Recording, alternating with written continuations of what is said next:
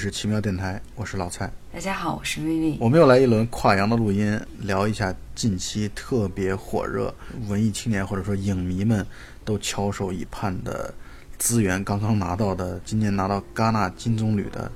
《寄生虫》。对，我记得这部电影的资源，大家真的是。盼了好久，一下来就跟过年了似的。对，之前不是我跟大老师录了那个上海电影节的那个节目的时候嘛，他在上影节期间，他专门飞到香港去看，好多人就是专门从深圳啊，包括从全国各地跑到香港去看这个电影。我还好像还有朋友专门跑到韩国去看这电影。我在想，他们去韩国的话看什么字幕？对，在香港看的话，起码还是中文字幕，理解起来会更容易一点。嗯，寄生虫刚刚看完之后，我就问薇薇，我说你大概给片子打多少分？他当时告诉我了一个非常准确的小数点之后三位的一个数字，就八点三七五。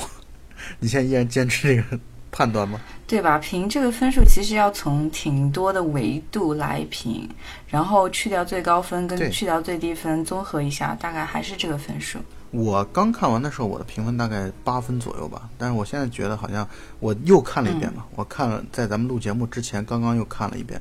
呃，看完之后我大概能给它打到八点五分左右。嗯，不管怎么说，这是一个很好看的片子，这是毋庸置疑，甚至有可能是。很有可能是我们今年看过最好看的片子，就是就是有趣，对啊，然后绝对不会让你说想看的昏昏欲睡，一点都不会啊，它一定是一个能一直抓着节奏把握的非常好。对，因为你看奉俊昊，我之前去这个大内密谈也去专门录了一期奉俊昊的节目嘛，所以奉俊昊的所有的片子我都看过了，这是他的第七部长片。我其实还有一个评价对于这个片子啊，就是我觉得它不是奉俊昊最好的电影。嗯，就是我觉得奉俊昊最好的电影肯定是《杀人回忆》。嗯。然后呢，今年戛纳电影节还有一部片子是这个《痛苦与荣耀》，就是阿尔莫多瓦的片子。我当时对阿尔莫多瓦这个片子评价也是，不是阿尔莫多瓦最最出色的片子啊，但是一点都不影响这两部片子都非常的好看。而且再一个就是，很多朋友，包括咱们之前聊的时候也在说到这一点，很多朋友在看完这个片子，包括我啊。就是看完这个片子，不可避免的去会去和去年的参加戛纳电影节的这个韩国导演李沧东的《燃烧》去做对比。首先，我得先定个调子，就是这个我觉得比较啊，不是说比较谁高谁低，我就觉得你踩一个贬一个，呃，就是夸一个贬一个，这个我觉得很无聊。我觉得就这样的这种比较是特别无聊的，就是非要比出来说。谁是排行榜的第一或者怎么样？我觉得这个就没什么意思。你应该，你可能更偏向哪个，或者更喜好哪个？那我觉得咱们俩肯定观点是一致的，就是会更加喜欢像《燃烧》这样的这种这种感觉，《燃烧》的这种表达方式，克制。然后隐忍，包括我们这个节目的最后，我们也会聊一聊这两部片子之间的比较，因为确实不可避免的会拿来一起比。它主题特别的有一致性，或者反映的内容，包括去年戛纳金棕榈的呃《小偷家族》，我觉得都是在讨论。对这三部电影，大家会不可避免的拿过来一起讨论。因为背景非常的像，而且又带有东方式的，对，就带有一种东方式的这样的一个共通的文化上的一种共通，然后认同上的一种共通，所以呢，它不可避免不就会放在一起来去比较。但是呢，我觉得非要比出谁高谁低，我觉得就就挺没劲的。因为这两部片子就是《燃烧》和这个《寄生虫》啊，确实类型就完全不同。对，就是我们都比较敬仰的这个海若导演，他评价这部片子的时候。他就说两部片子类型完全不同嘛，这个《寄生虫》就是一个商业类型片，而这《燃烧》呢则是一个作者电影啊。那这就放在一起去比较的话，我觉得对两部片子恐怕都不是很公平。嗯，那么《寄生虫》作为一部商所谓的商业类型片来说，我认为是相当成功的。那绝对，尽管它不会非常的去讨好影迷观众。但是毋庸置疑，它是一部非常通俗流畅的电影。它在让我们在无论是高低或者是各种类型的观观众在观影的体验感觉会非常好，因为这那个奉俊昊导演把这个节奏把握的非常好。就像《燃烧》《小偷家族》的这些电影的话，大家在看的时候可能是需要全身心的去进入去感受，但是。寄生虫它其实并不需要你发挥那么大的主观能动性，它直接能够抓着你。我觉得从这种娱乐性来看，它是非常优秀的商业片。对，就是他会拽着你进入到情境当中去，他对对他就帮你，就是懒人观众们都已经都已经准备好了，接下来他该怎么进来了。这就是为什么我们刚才之前也讨论到的，就是在一些影评人的风评，其实他的评价并不会太高，或者是说大家觉得它过誉了。但是在一些大众的评分、影评评分网站上，《寄生虫》这部电影的评分还是相当的突出的，相比较我们刚才说的那些电影来说。当然，我是觉得这个评分，其实在后续，尤其是豆瓣啊，以我对豆瓣的了解，我觉得这个评分它肯定会往下掉的，啊，但是再掉呢，嗯估计嗯到最终这个片子，我估计可能是，也就是八点六、八点七啊，差不多，我觉得应该会是停留在这样的一个分数的水准上。但是你想想，这个韩国影史百年最佳影片《杀人回忆》也不过才八点七而已，就是有的时候评分这个东西确实也没法太相信，所以我们只能就是以咱们的观点、咱们的眼光、咱们的视角啊，这个包括水准、啊、水平，就斗胆的来去聊一期这样的节目。但是我觉得这个期节目应该是我们早就预定好了，因为这是也是我们特别期待的一部今年的片子，非常非常期待。啊，那么我们接下来的时间啊，我们聊一下这个片子的剧情，然后在剧情的聊的过程当中，也是可以把一些我们的观点融入进来。当然，因为这个片子确实是非常吃剧情的一个片子，呃，如果没有看或者没有看完就来听的话，会很影响你后续的观影的体验。所以接下来我们会去聊一下剧情。如果你还没有看过电影的话，赶紧去看吧。这个故事主要是讲了，呃，一户生活在半地下室的这样一个，相当于贫民窟，相当于韩国贫民窟我同意你的这样。子一个环境里面的一个四口之家的，就是想要改变命运的这样一个故事。对，如果你要用一句话来说的话，可以这么来去描述。对，呃，这个事情呢，一开始呢，就是金姓家庭，其中的户主就是著名的韩国影帝宋康昊。我觉得宋康昊一出来，这个片子我觉得就 就稳得多。就是我觉得他只要一出现，这嗯电影就立刻就会在原本的技素质水准上，就是会提那么一点或者一些或者一大截。我觉得他确实有这样的能力和魅力。其貌不扬，却成为韩国可能最出名的表演级的人物。韩国电影灵魂人物嗯，对对对，在表演方面的灵魂人物。然后他是父亲嘛，然后他的家庭的这个构成，我们这儿说起来就是一儿一女啊，这个是属于人生赢家。可是我们也看得到，他们一点都不像人生赢家，他们其实住在半地下室。对，这个其实我觉得也代表了跟后续剧情的一个之间的这样的一个关联。导演也在说嘛，就这种半地下室是属于既要给他们一些希望，但同时呢又其实活得很底层。就像刚才薇薇说的，他其实像是活在贫民窟当中。然后呢，这个半地下室的环境当然很糟糕了，家里边网络信号很糟糕，因为他们本身自己也用不起网络，都是去蹭那些楼上的住户对，楼上住户包括其他的一些咖啡店的一些公用的，这就让我想起来我家庭原因导致我在韩国大概生活了有加起来可能累积起来可能有大半年快一年的这个时间。我记得我那个时候，呃，联通的跨国的漫游费是很高的，那段时间我就完全不用我们的这样的一个。呃，移动数据网络，就是我如果出门的时候，我也是蹭韩国的本地的这种，所以我看到这段时候，我也觉得挺有意思的。那个信号是很不稳定的，所以你也在韩国过过寄生虫的日子。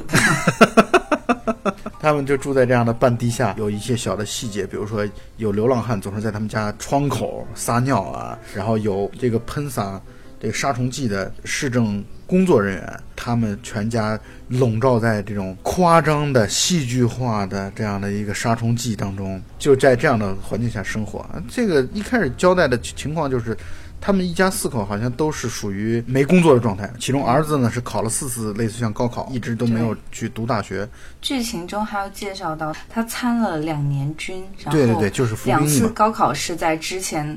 两次高考是在这之后，所以就是有六年的时间，这个青壮年是没有一个合理的收入的。对，宋康昊的这个儿子金基宇的这个年龄大概是二十四五岁的样子。后来我们知道那个金基婷啊，他是就是他妹妹，二十二岁。所以一家四口呢，就真的是属于吃了上顿没下顿，然后每天都得为自己的生活所担忧。但是他们已经是有一种就在底层当中生活的习惯了，或者说麻木了。电影关于父母跟妹妹原来的工作背景，就是原来靠什么生计，并没有过多的交代。但是对哥哥这个人物，即便是在底层挣扎，但是他还是渴望通过这样一种所谓相对公平的方式来打破这个阶级壁垒，尽管看起来是那么的无力。这个故事的一开始就是哥哥的中学同学，名牌大学里读书，在一个富人家当家教，现在他要出国了，要做交换生了，然后所以就做不了这份工作了，他就来去找金家的哥哥，然后来去代替他来去做这份工作。金家哥哥也很诧异，说你有那么多的大学同学，然后我是一个补习生，我是复读生，复读了四年的这复读生，你为什么找我？金基宇的朋友说的话是他所辅导家教的那女孩，他们俩彼此相爱，互相喜欢。等那女孩上了大学之后，他们俩就要开始正式交往了。那女孩我估计，嗯差不多应该是高一、高二的样子吧，啊，大概可能就是一个中学生的一个一个大小啊，十五六岁青春期，啊，豆蔻年华的这样的一个女孩。其实看到这里，我会当时我会揣测是不是一个绿帽子的故事，结果发现有的人绿着绿着就不存在了。对，因为这个角色本身，它只是相当于引出剧情的这样一个角色啊，后来就再也没有出现过了。而且他还带来了一个重要的道具，就是他拿来了一块儿他父亲收集的奇石的，带有这种财富象征、财富寓意的，希望他们家能够蒸蒸日上的，带有良好祝愿的一块石头，呃，送给了这个金基宇。和他的家庭，然后他爸爸就很感激，然后他爸爸还觉得有他儿子有这么一个好同学，真是太好了。所以呢，就因此这个金基宇就去面试了这份家教的工作。呃，刚才我没说完嘛，就是那金基宇的同学为什么会去找他呢？他那个同学觉得金基宇条件这么差、这么烂，是根本不可能让那个女孩富人家的那个女孩，但是他低估了 富人家的大小姐的那个 人见人爱的特性。这可能是男人的阴暗心理吧，我不太懂。总之啊，它的作用存在的作用两点：第一个就送了一块石头；第二呢，就是把金基宇介绍到了富人家庭去应征家教的这样的一个职位。啊，那金基宇呢，顺利的进入到了这个富人的家庭当中，做了他们家大小姐啊女儿的家教，然后并且呢，他们的计划在一步步展开。富人家庭也是一儿一女，只不过女儿比儿子更大一些。也是四口之家，家庭幸福美满，而且去了富人家之后，说实话，看到那个房子，我感受到了深深的震撼和以及对自己贫穷感到了特别的自我的不满。那个房子确也确实是我观影几年来最喜欢的一套房子了。我们都只能在观影当中去去给自己选房子。富人家姓朴嘛，啊，朴姓家族，他们家也是一儿一女，女儿更大一些。他们家的儿子像是这种问题儿童。呃，带有一点点，可能我我感觉会在片子当中表现出来啊，会稍微有一点，他不是自闭症啊，但是他就会有一些可能沟通上的一种障碍。对对对，社交障碍，尤其我感觉他儿子好像至少跟自己的母亲好像沟通起来是障碍挺大的。金基宇就顺利的吹出了一副他妹妹金基婷也是大学的在校生，并且在艺术方面很有自己的想法和才华的一个人。所以他和他的妹妹分别给朴家的朴多惠和朴多颂两位呃大小姐、大少爷啊、然后来去做了家教。他们开始第二个人进入到了朴家，金基宇、金基婷两兄妹，他们俩进入到朴家做家教，我感觉还特别的顺理成章。然后接下来呢，就是这个剧情就在我看来啊，就剧情太过于的戏剧化。呃，当然本身。我现在看完两遍之后，我能理解啊，这个《寄生虫》这个电影本身就是高度的，呃，寓言化的一个故事，就是你不能完全通过现实的这样的一个角度来去，来去理解它啊。它也确实通过寓言的表达方式、表达手法来去表现，呃，导演想要表现的主题。所以呢，这个剧情的接下来就是他们两位进入到了朴家之后，开始实施自己的计划，一步一步的把自己的父亲首先替换掉了原本的给朴社长。然后来去开车的司机把他去替换掉了，让他，呃，悄无声息的就被呃家里边给开除掉了。然后呢，比较难对付的是家里边的这个管家，因为这个管家呢，也就也就保姆，就管家兼保姆，其实是在他们家服务时间很长了，四年多了，而且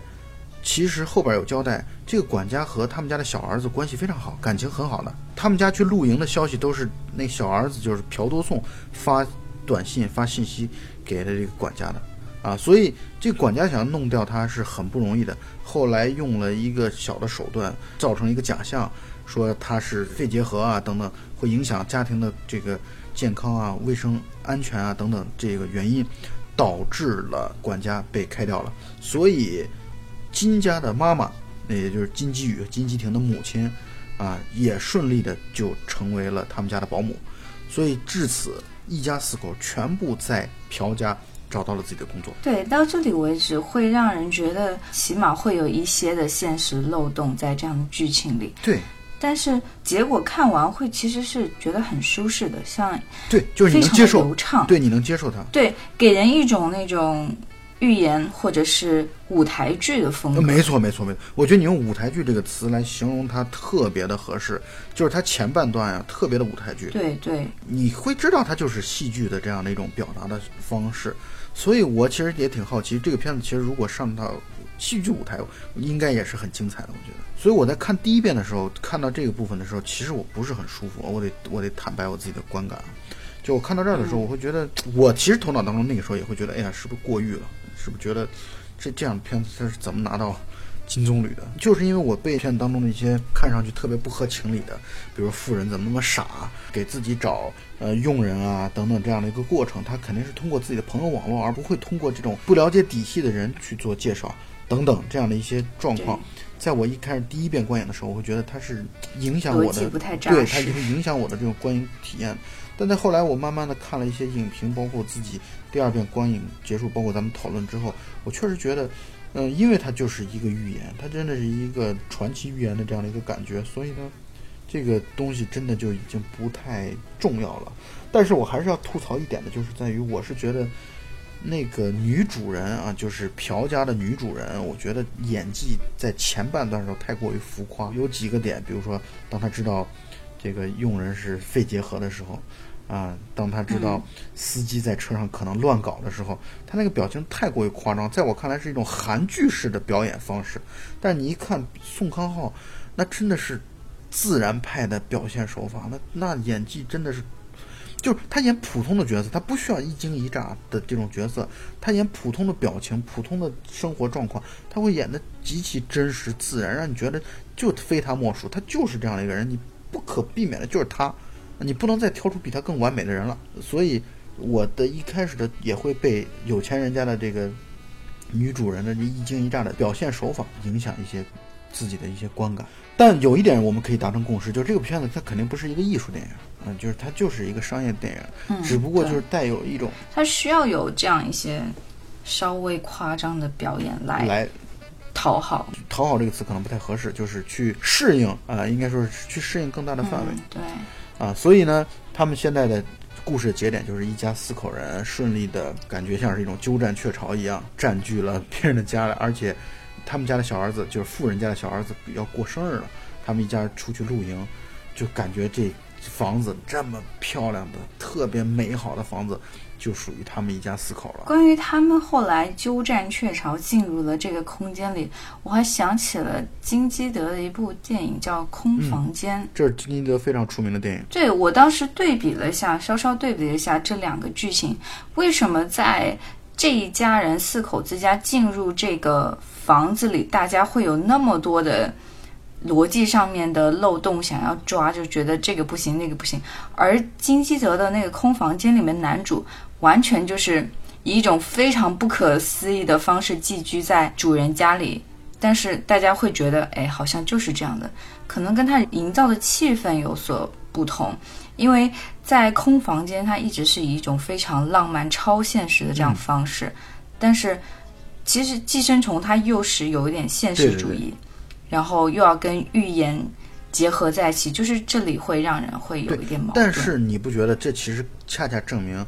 奉俊昊做的已经很出色了？就他把这样的一个就看上去本来应该是一个特别超、特别现实题材的一件事情，然后去表现的让我们能接受他的这样的一个预言化的设定。我个人的话是一个比较感性的观众，就他给的这些预言的设置，我都是能接受的，我都是欣然接受的。我觉得 OK 可以，我能够按照你的剧情走。但是当时我是跟我朋友们一起看的，那他们一直在我耳边说这个不行，那个不行，怎么有这个问题那个问题。但是我冷静下来想想，确实这些都是问题。但是我第一感官是感觉很流畅、很舒服，可能我不太理智吧。观影的超现实的角度来说，你应该杀掉你的朋友们。当然我知道你在看电影的过程当中，可能你在头脑当中杀死他们好多遍了已经。然后这就是它的这个寄生虫这个片名的第一层面的意思嘛。金家一家就像是寄生虫一样，寄住在宿主的这样的一个体内。因为我们知道寄生虫这样的一个概念，它本身就是一种寄生虫，在宿主体内不断的去攫取宿主的营养，然后最终反噬了宿主，就是这样的一个故事。但是呢，接下来的故事，我感觉它其实是超出了。原本我们对寄生虫的这个词的一个观点，他们一家四口，在主人们出去露营了之后，真的特别享受的在家里边，有人泡澡，有人草地上阳光下读书，然后特别的舒适，就好像这就是他们的家一样。他们也过得确实特别的嚣张和嘚瑟，就是那个家里的高级的矿泉水随便喝，然后酒呢随便喝，都一个个喝得醉醺醺的。这个时候剧情开始要。出现第一个大的转折了。当然，在出现这个大的转折之前啊，有一句话让我印象特别的深刻，就是他们在讨论关于有钱和善良的关系的这个地方。金家的妈妈她曾经是一个练球运动员，她就说了一句话，她说：“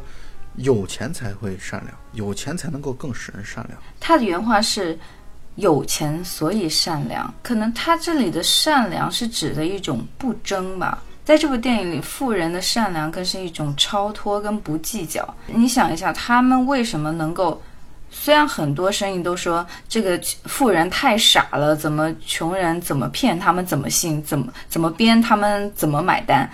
那其实是可能是这是一件跟他们的利益非常不冲突的一个点，然后所以才能表现得非常的平和。但我当时想了下，说如果真的是他们一个。大利益上面冲突，比如说他们富人阶层的一个生意上面的冲突或怎么样，他们可能就没法表现出这种穷人看到的善良。来，我来跟你说啊，肯定你的朋友们又在说关于富人怎么那么傻，怎么那么的没有脑子的这个情况。其实片子当中做了非常大量的铺垫。你看，尤其是有钱人家的那个男主人，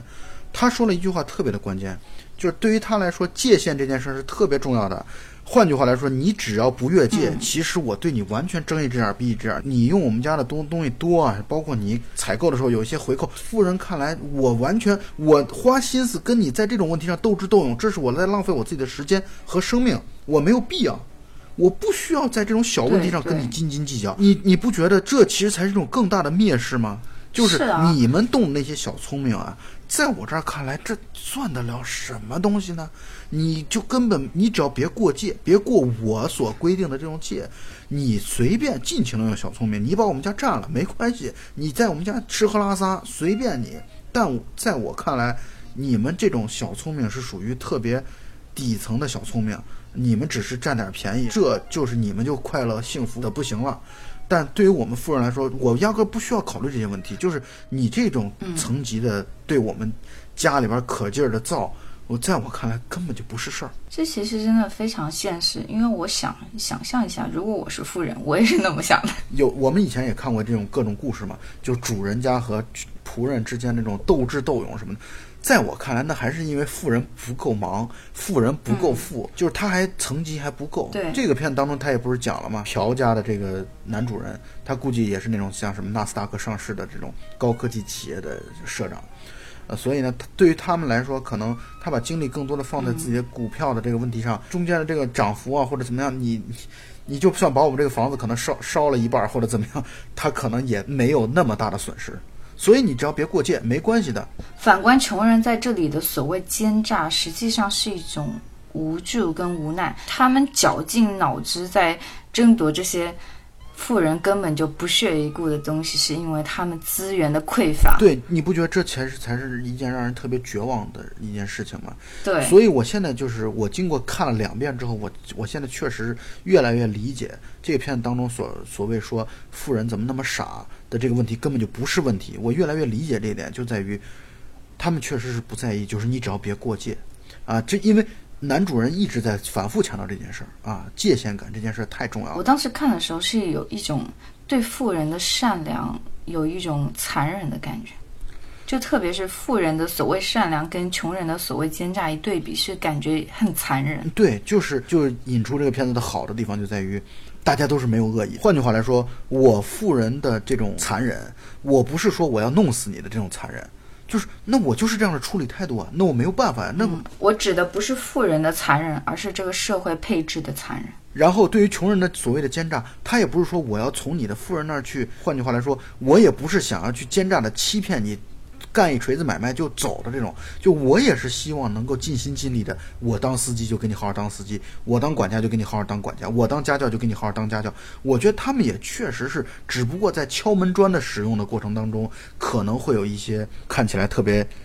狡诈的啊这样的一种方式，但他们这种小狡猾是生活所迫，所以我特别理解他们这两方面的出发点。而且我也觉得他们对对方是其实是本来是毫无恶意的、毫无害处的，最终产生一个所谓的悲剧结局，那是什么呢？自然而然就会被观众所去想象或者是设想，那这就是社会制度，这就是这种社会的不平等所造成的。但是你想，其实人与人之间的交往。所谓的特定的恶意真的很少，是的，每个人都像片中的富人跟穷人一样，大家只是关心自己的利益。没错，一旦有冲突了，才产生了恶意。这也才是说这个片子特别真实的地方啊，就是它虽然是一个寓言，但是也有很多真实的场景和环节。呃，然后他们一家四口在这个雨夜，哎，一起在喝着 whisky 啊，非常开心的互相打屁，嬉笑怒骂的，很很高兴。这个时候出现了本片的第一个大的转折点，就是门铃响了。他们四个就这样在一个偌大的客厅里面喝酒吹牛逼，然后过得非常愉快的享受非常愉快的家庭时光。这个时候，哥哥突然感觉气氛安静下来，看着妹妹，对对他们三个人说：“其实我觉得你是最适合生活在这里的一个人，因为当时他之前有一个泡澡的场景，他给他妹妹。”丢了一瓶水，然后他妹妹非常非常自然的接过那个水，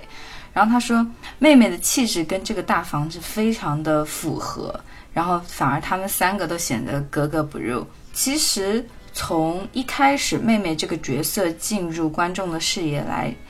看的话，就会给人一种我不知道你是不是这样的觉得，我是觉得这就是个狠角色。对啊，他妹妹确实是一个狠角色。然后同时我还提醒你一点，就是刚才你不是提到了说。呃，妹妹泡澡的那个镜头嘛，在那个镜头出现之前，就有一个完全机位几乎可以说完全一样的男主人的泡澡的一个镜头，那就是两相对比，就是你会觉得妹妹的融入是特别自然的感觉。然后我为什么喜欢妹妹这个角色呢？是因为不仅是她对她她所在的处境能够拿捏的非常好，就事情处理的非常漂亮。其次，她我最喜欢她的一点就是。当他拒绝人的时候，给人一种不容拒绝的感觉。好几个场景说，呃，你不要在这里，你不能出现在这里。然后就他那个神色，就是让人不容拒绝。对，这就是我跟你们九零后不一样的地方。就妹妹这个角色是我在片，并不喜欢她。我不喜欢妹妹这个角色，因为我觉得我不喜欢她的这种。说实话，我觉得妹妹也是他们四个人当中可能最纯粹的一个人，就是为了自己的利益，可能就是考虑问题最少的一个人。他会觉得。所谓的这种对其他人的这种陷害也好，或者怎么样，对，在他那儿所受到的这种道德谴责，可能是最，是全家当中可能算是比较少的。你看，在那个四个人他们全家在雨夜当中喝酒的那个场景当中，他的父亲宋康昊提起来说：“哎，之前的那个司机也不知道找到工作没有。”就是带有这种特别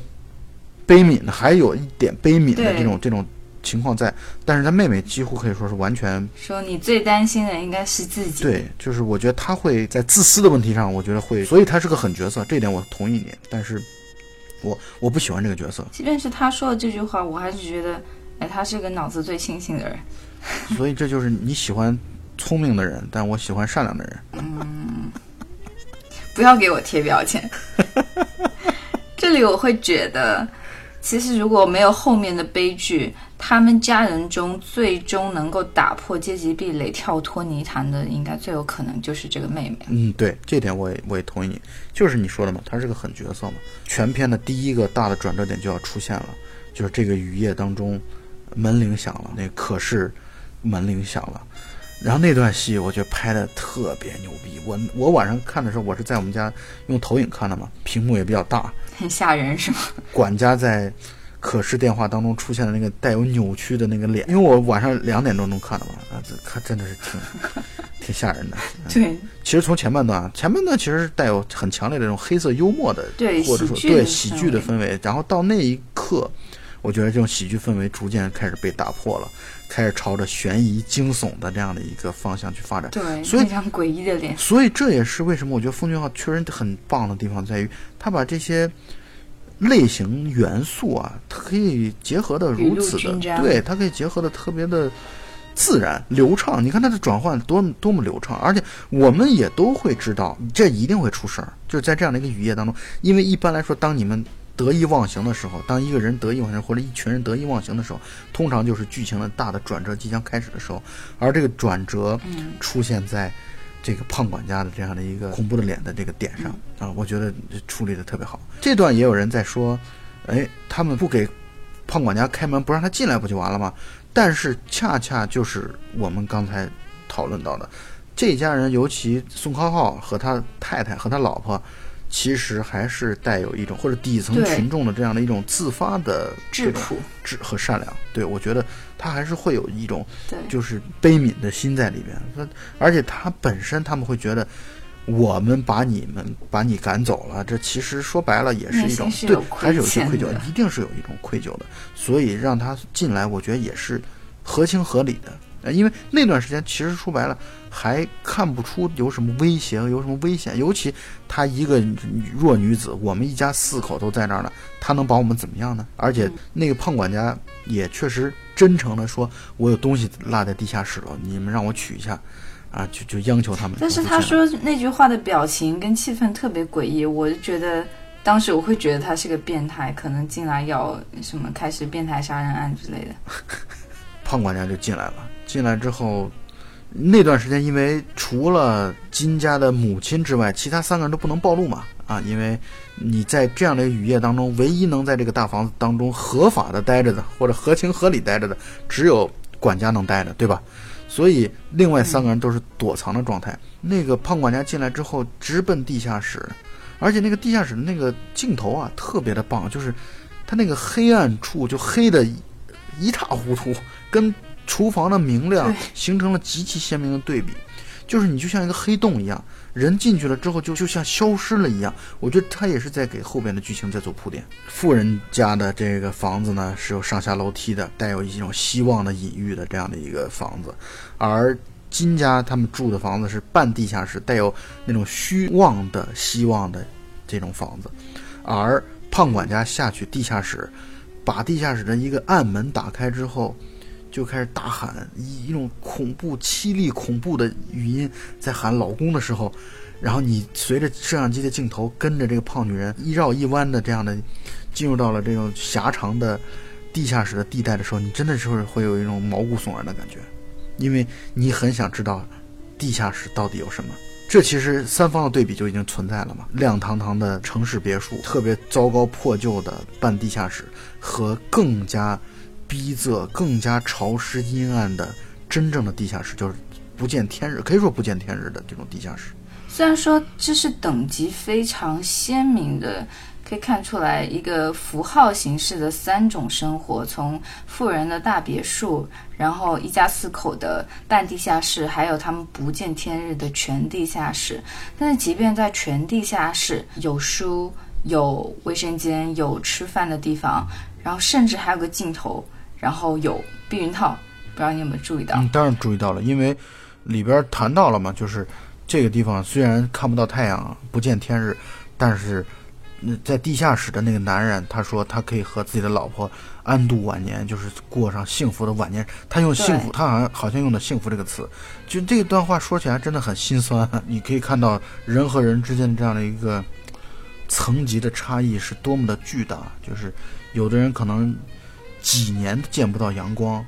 啊，就是要一直在这样的一个完全没窗户，你可以说通风透气也都其实挺糟糕的这样的一个环境当中，一直去生活，然后过着幸福加引号对的幸福的生活。没错，然而在通透的大别墅里面，他们可能过着欲求不满的生活。对，就是我指的是生活物质方面的各种欲求。对人的复杂性，其实在这个课，我觉得也是得到了一个很大的体现嘛。但是从剧情的角度来说，现在等于就是我们观作为观众就发现了哦，原来地下室住着前管家的这个丈夫，啊，他们是躲债啊，躲高利贷，躲了四年。这个男的在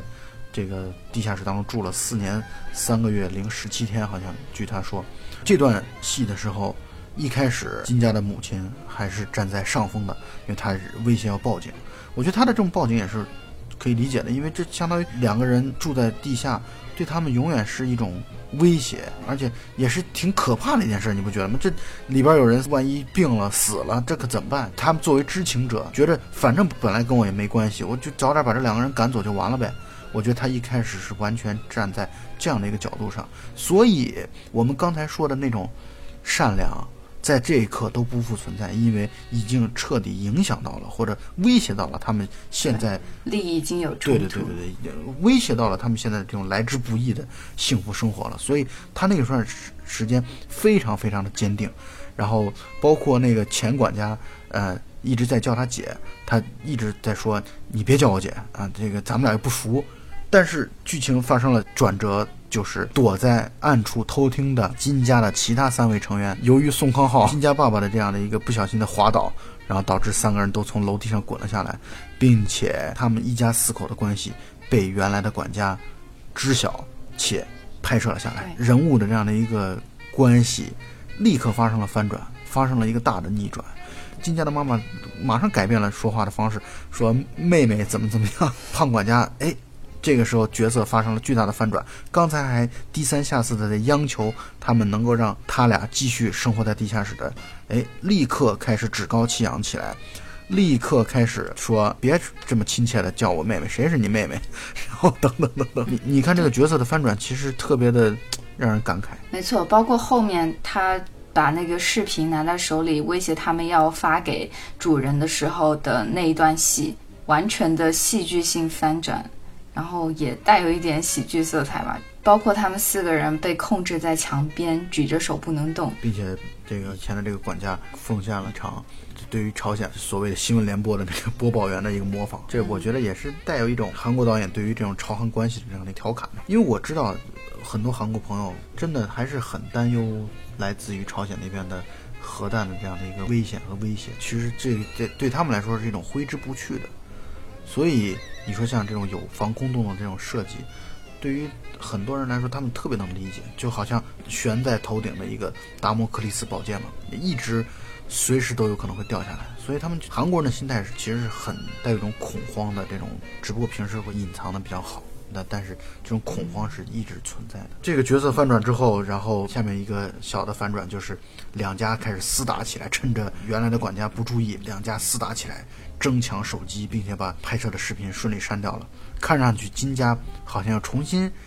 掌控了局面。这时候又一个大的反转开始，就是电话铃响了。电话铃响来自于主人打来的电话。由于下了大雨，导致了溪水暴涨，使得露营的这个计划就取消掉了。他们一家四口很狼狈的在赶回来的路上，并且距离家只有八分钟的车程了。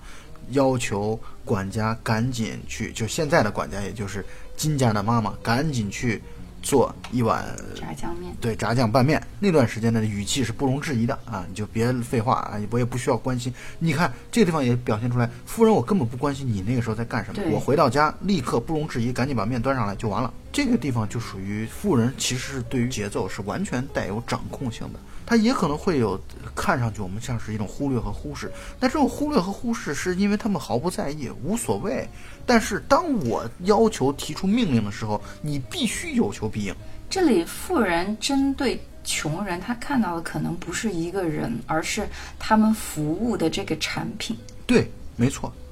所以呢，你就是你该到你提供服务产品的时候，服务这个事项的时候，赶紧提供就完了，别什么废话啊！就是养兵千日，用兵一时。你平时在我们家该吃该拿该喝随便你，但是到我现在发出命令的时候，八分钟就要到，赶紧准备好就完了啊！我觉得这也很真实。啊，这不带有恶意，这就是一种雇佣关系当中他们认为理所当然的事情。是的，在平日里，他可能有过多的精力来维持这份体面，可能也让他们自己富人自己感觉自我感觉更好一点。但是他经历了一天的奔波，狼狈不堪了，他已经失去这种耐性了。嗯，所以这在八分钟的时间里，他们真的是有人去处理这对夫妇，有人去处理桌上包括散落在地上的这个。酒瓶子啊什么的，然后有的人去煮面，在我看来，我觉得那段真的是有一种慌忙逃窜的感觉，印证了前边他们在平静的时候喝酒时候讨论到的，说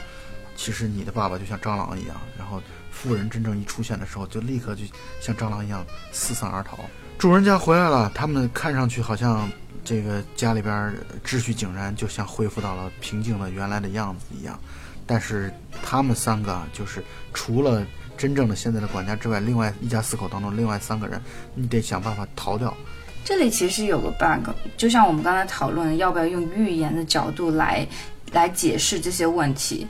但是这里我认为稍稍有一点过分，就是他们在主人进屋的前一刻还在那把酒言欢，那个酒味，喝过酒的朋友都知道，肯定是充斥着整个空间。富人他们不可能就察觉不到这件事情。对，没错，我觉得这一点是就是你绕不开的这样的一个 bug，但是瑕不掩瑜吧，啊，我觉得我们就对这个 bug 就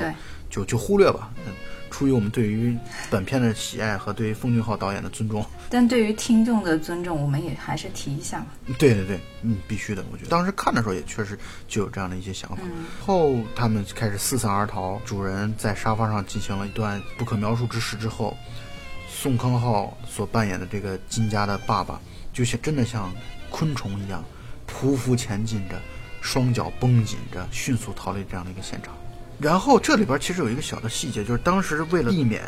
前管家给自己所造成的麻烦，现在的管家也就金家的妈妈一脚把以前的管家。踢到楼下，并且是让他头部受了伤，而且其实受了很严重的伤，后来导致了前管家的死亡。韩国电影有个共同特点，他们都会非常的犀利的表现人性的阴暗面。嗯，但我觉得这种阴暗面的表现本身是非常真实的，就是你把你自己如果真正带入，真正带入的，就是你像他们，你在这种时候，你可能也会做出跟他同样的事情，对别人产生一些故意这种伤害。然后金家的。除了他妈妈之外，其他三个人在大雨天落荒而逃。然后他们从那种很高的地方一点一点的往下，一点一点的往下，顺着水流水势，来到了他们自己的半地下室。全家被淹，淹得很惨很严重。导演通过交叉剪辑的方式剪辑出来，金家在面对暴雨倒灌，真的把全家已经淹了的这种狼狈样。然后以及去表现原来的管家他们的现在的那样的一个惨状。啊，老婆是脑震荡，感觉快要不行了，奄奄一息了。丈夫呢，则是绝望的拿头撞着敲摩斯电码灯的那个开关，两边都很惨。你就会觉得，这也是这个电影非常巧妙的地方，就是我们原本都会觉得描述这种贫富差距的，他会不断的去讲出穷和富有人之间的或者两个阶层之间的斗争，但你看。刚才我们一直在讨论的都是穷人和穷人之间的屁民互掐，而且掐到最后真的是两败俱伤。只能说他们。还是一个有较量的考虑范畴之内，因为他们对我明白你的意思，富人之间根本就没有什么值得较量的东西，真的是这样的，这也是很残忍的一个地方。是，你可以看到两组寄生虫吧，我们用打引号啊，两组寄生虫之间的这样的互相的这种争斗，到最后真的是两败俱伤，非常惨。嗯，而且在他们跑回家的路上，还有一个细节，就是他们的邻居小孩可能有生命危险，然后让让爸爸来接一下这个小孩，但是。那个爸爸当时是非常冷漠的跑开的，这里也表现了穷人的冷漠，或者是所谓的恶，其实是一种自顾不暇，因为他要急于跑回家去处理家没错，真的是自顾不暇，就是他不是出于真正的冷漠，而是那段时间真的我也得活下来，我没没心思没精力去，我自顾不暇，真的自救都来不及，哪有精力去救别人呢？穷人这个群体其实很大的悲剧都是来自于他们精力的不够用。就是其实穷人为了让自己填饱肚子，已经花光了所有的精力，他们没有更多的精力去提高自己的情操也好，去去更关注人间大爱这些事情。这让我们想起我们不久前聊的《大佛 Plus》这部电影里面有一句台词，他说：“人人都在关心公平和正义，但穷人不会在乎这个。”因为吃饱饭已经很难了，谁还会再去想这些有的没的？其实这句话真的非常现实，在这里也是很适用的。对，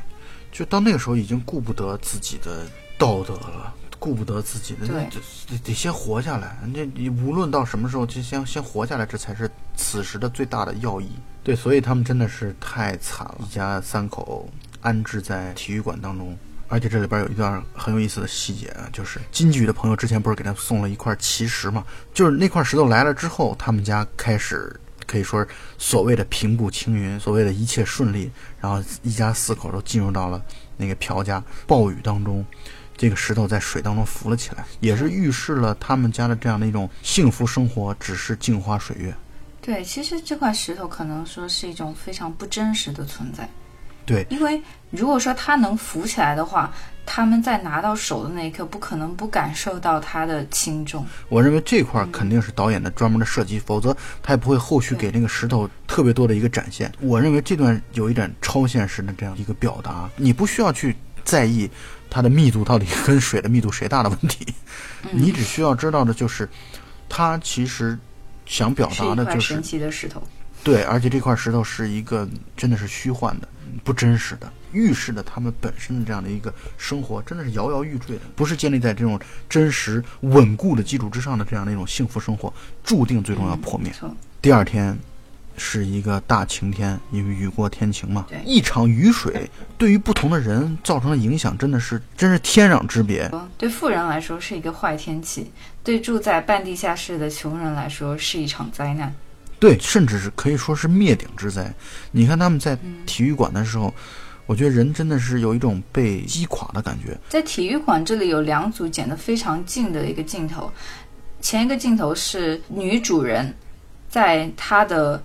一百平的衣帽间里面挑选衣服、化妆的场景，然后下一个镜头是一大群人在体育场那个分发救灾物资。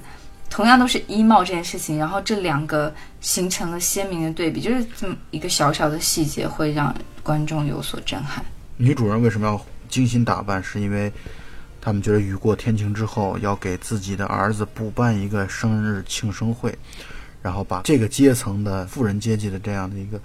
朋友们全部都召唤到家里来，然后办一个大的 party，并且他们还邀请了金家的四口人全部到场。啊，司机当然是要进行采购活动，啊，而两位家教呢，也是应自己的学生的要求，然后来去参加这个 party。那我一开始本来我这样的一个疑惑就是。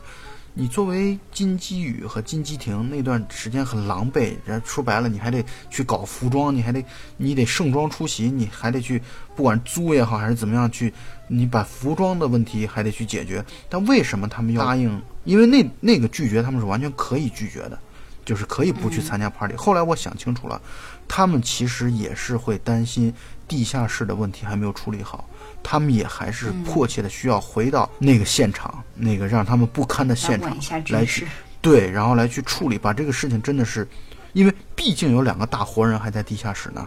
单靠自己妈妈一个人，包括自己父母两个人，他们觉得可能搞不定，所以他们必须还是得回到当时的现场去。我觉得，所以我觉得这个逻辑其实很圆的。富人啊要开 party，他们还有角色的分配，杰西卡老师就是金鸡厅。啊，来去扮演生日蛋糕端出来的这样的一个角色。呃，男主人和金斯基，也就是宋康昊两个人扮演打扮成印第安人的这样的一个悍匪出现，要去抢蛋糕。朴多颂出现之后，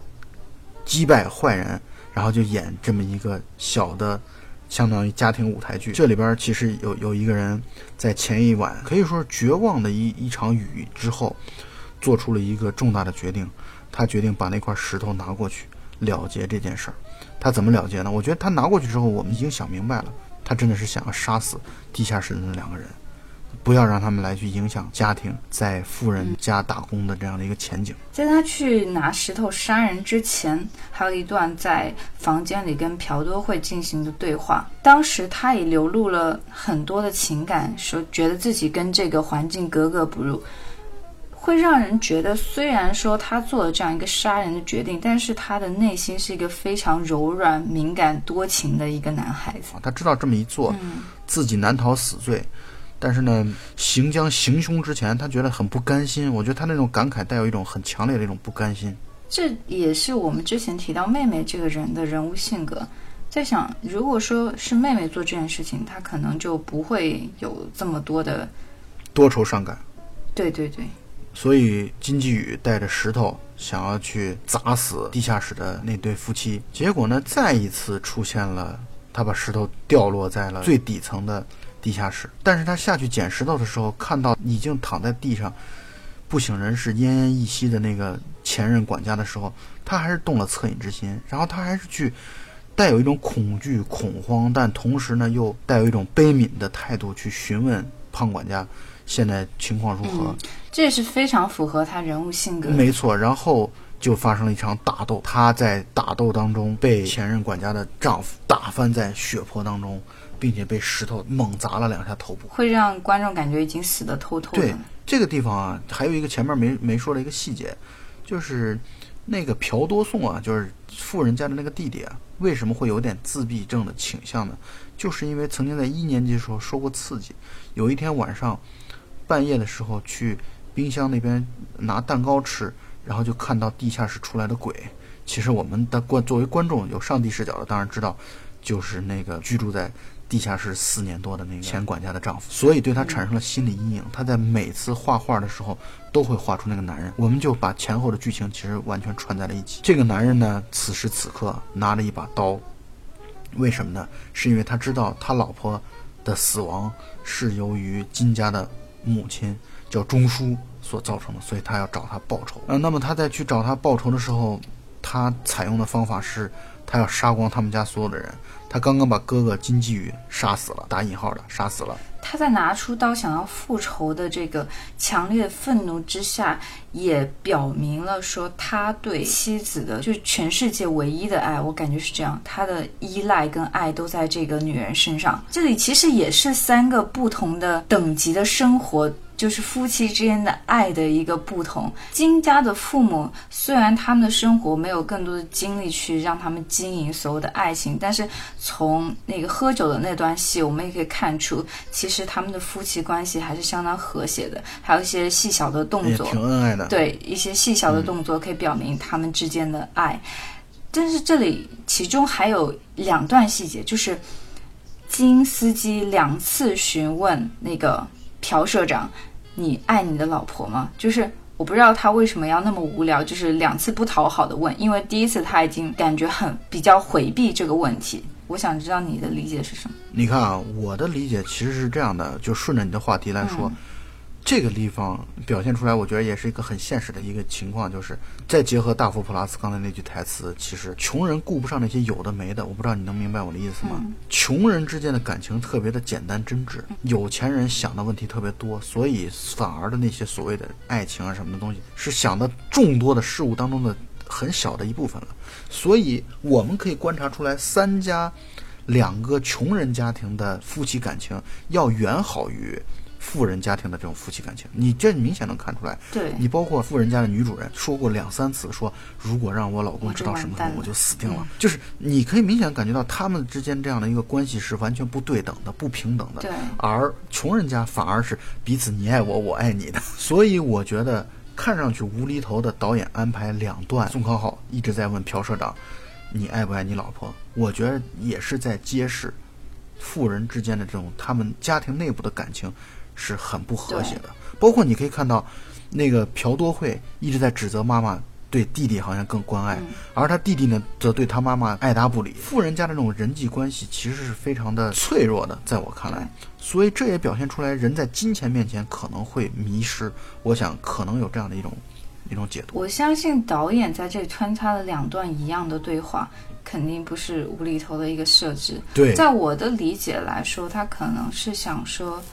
这个爱不爱这件事情已经完全是抛诸脑后了，是在优先级的最末端。这个司机为什么要问他这么无聊问题？但是跟你解释呢，你又不懂。反正我们的生活不一样，世界不一样，就不要说了吧。而且还有一点就在于，你宋康昊问朴社长这个问题，这就是一种过界。朴社长明显流露出来的表情就是：这是你该关心的问题吗？你好好开车就对了。作为一个小破司机，你跟我在这儿问什么我爱不爱老婆，这跟你有什么关系？当然，他们是站在一种很礼貌的这样的一个态度上。但是我从他微小的表情变化当中，我的解读就是，他其实已经很反感对方问这样的问题了。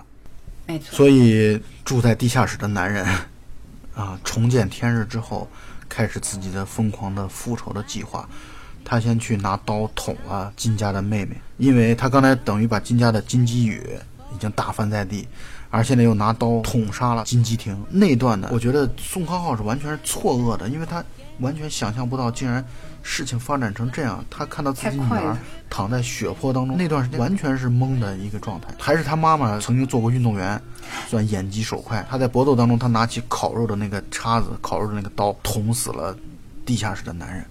但是呢，他的女儿当然也就流血过多而不治身亡。但这段又有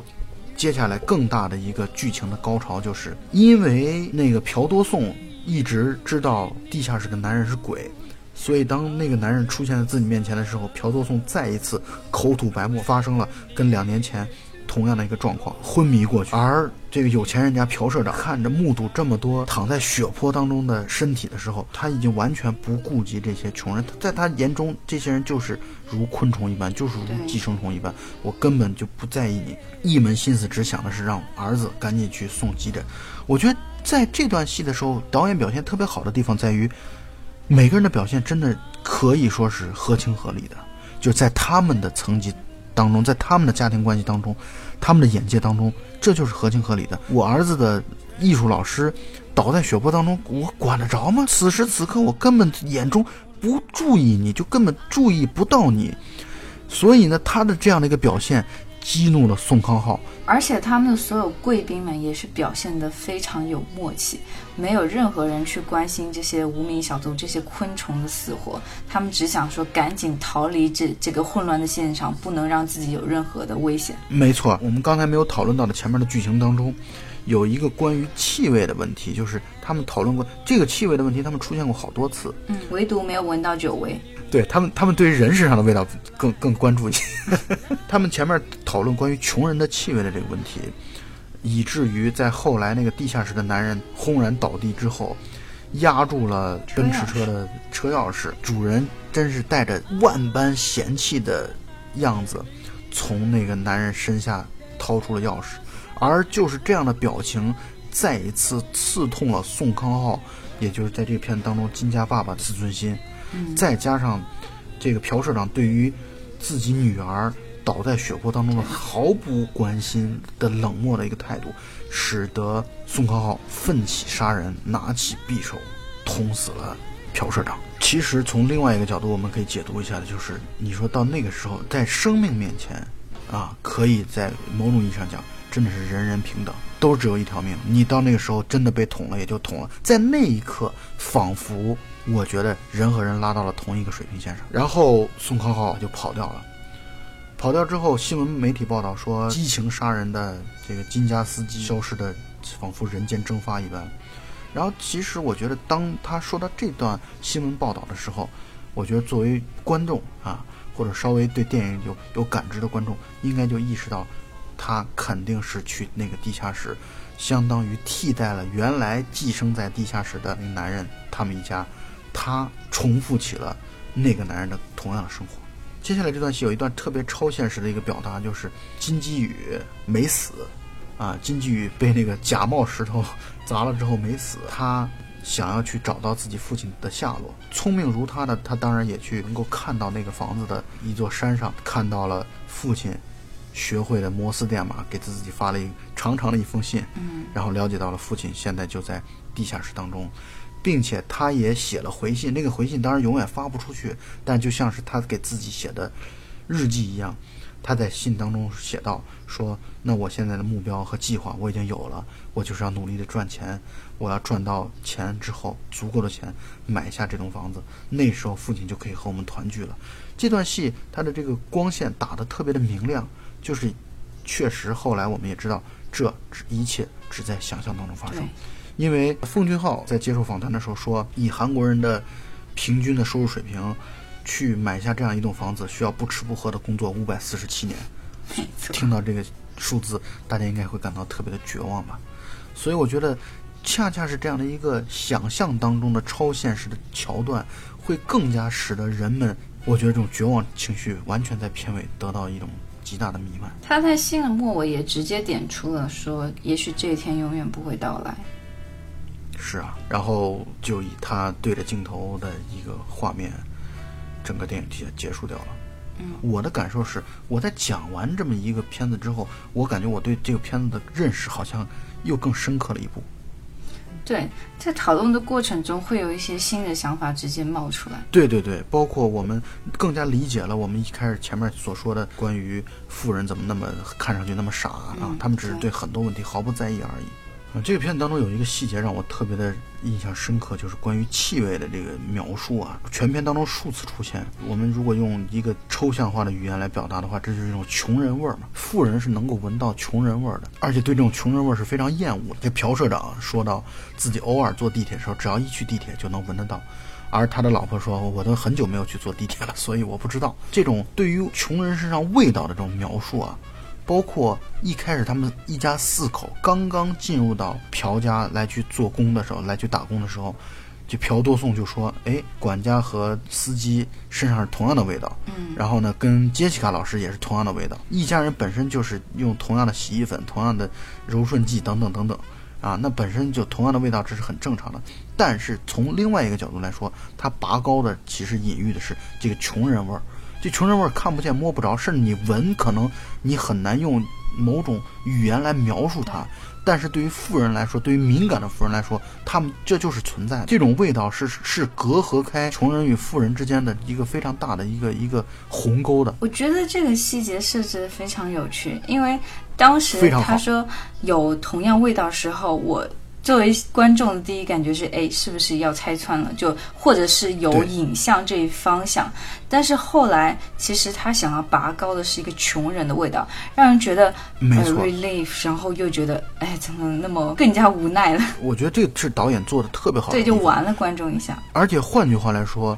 正是因为这种所谓的穷人味儿，深深的刺痛到了宋康昊，或者说刺痛到这些穷人的这种自尊心。他其实给后来宋康昊暴起杀人，我觉得做了足够的铺垫，我觉得这个做的非常非常的好。对，所以我觉得在跟你聊的过程当中啊，我觉得，嗯，我对这个片子的认识感觉好像又更深刻了一些。我想说，它一个特别突出的优点，这个电影一个非常非常突出的优点就是，它没有刻意的丑化富人，也没有刻意的去丑化穷人。我觉得正是因为如此，才会觉得更绝望，就是你会觉得贫富之间这种差距是。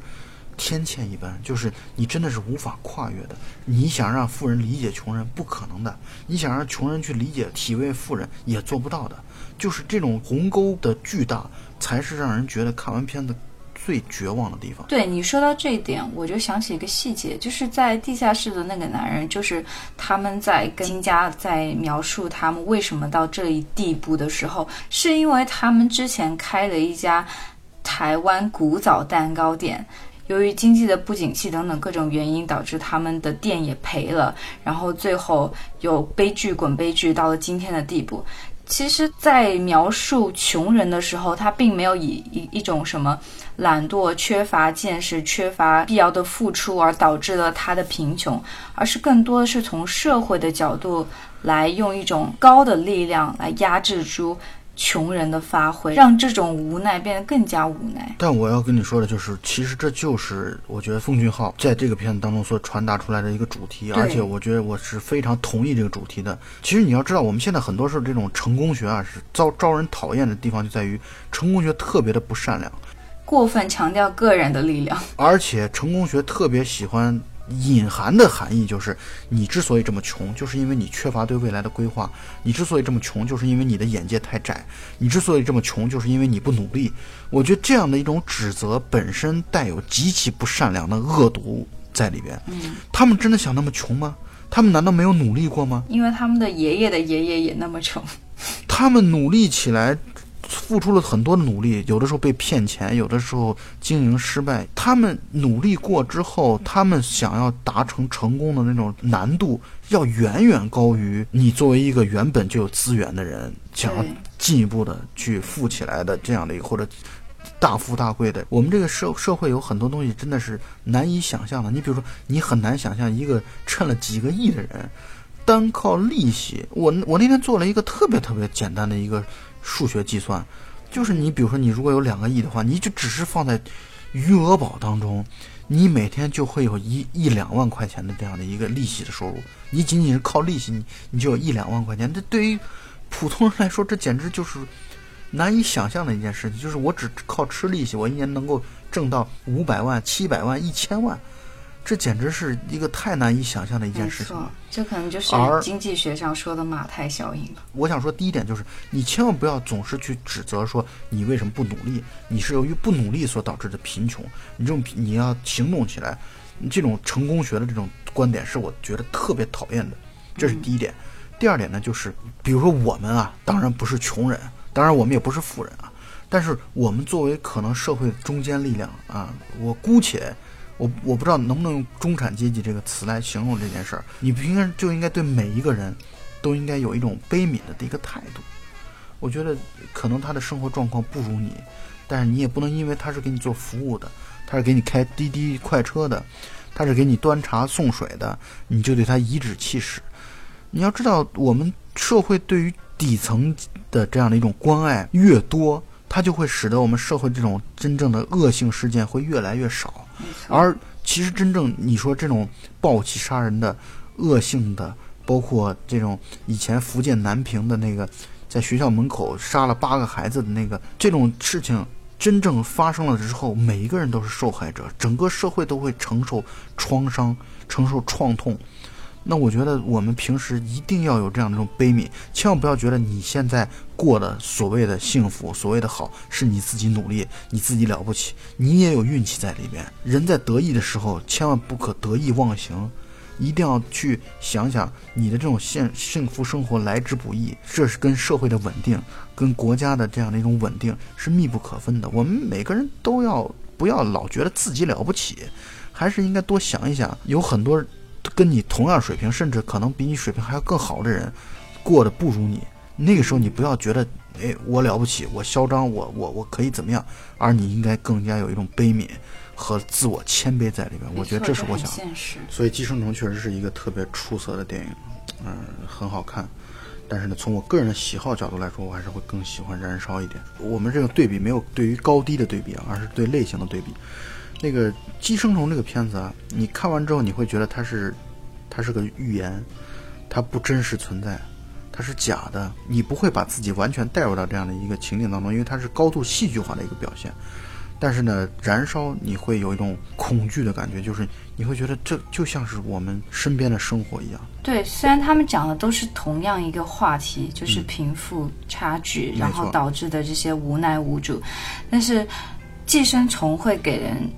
感觉就是更加平和一点。看完了哦，是那么回事儿，但是燃烧会有一种内在的愤怒在你的内心里面燃燃，烧对，会更有张力一些。而且同时呢，我觉得还有一点就在于《寄生虫》这个片子呢，它本身它首先它的好的地方就在于通俗易懂，就是成年人完全看得懂，理解上没有任何压力。对，没错，就连最后唯一一个超现实的镜头，最后还是在信中点到了，让明确的让观众知道了这是一个不存在的镜头，就非常的观众友好。对，非常考虑观众的观影感受和体验。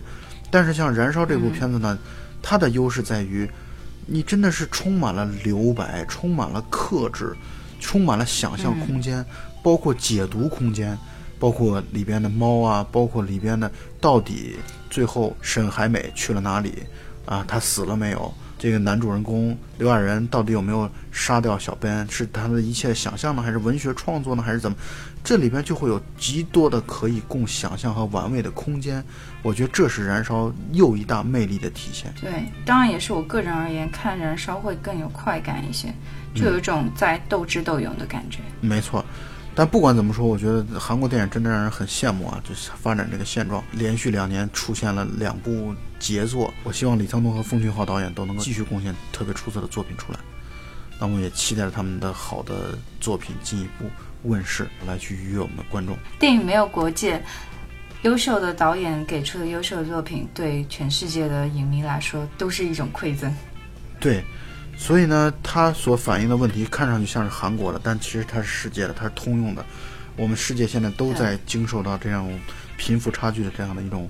问题的困扰。所以呢，我觉得我们值得我们每个人去思考。除了观影的愉悦之外，我觉得每个人都应该去有一种反思的精神和反思的一个态度，无论是对自己还是对身边的人，我觉得都应该有这样的一种基本的态度。当然，我们说教的话就不多说了。啊，本期节目到此结束。大家再见。好，我们下期再见。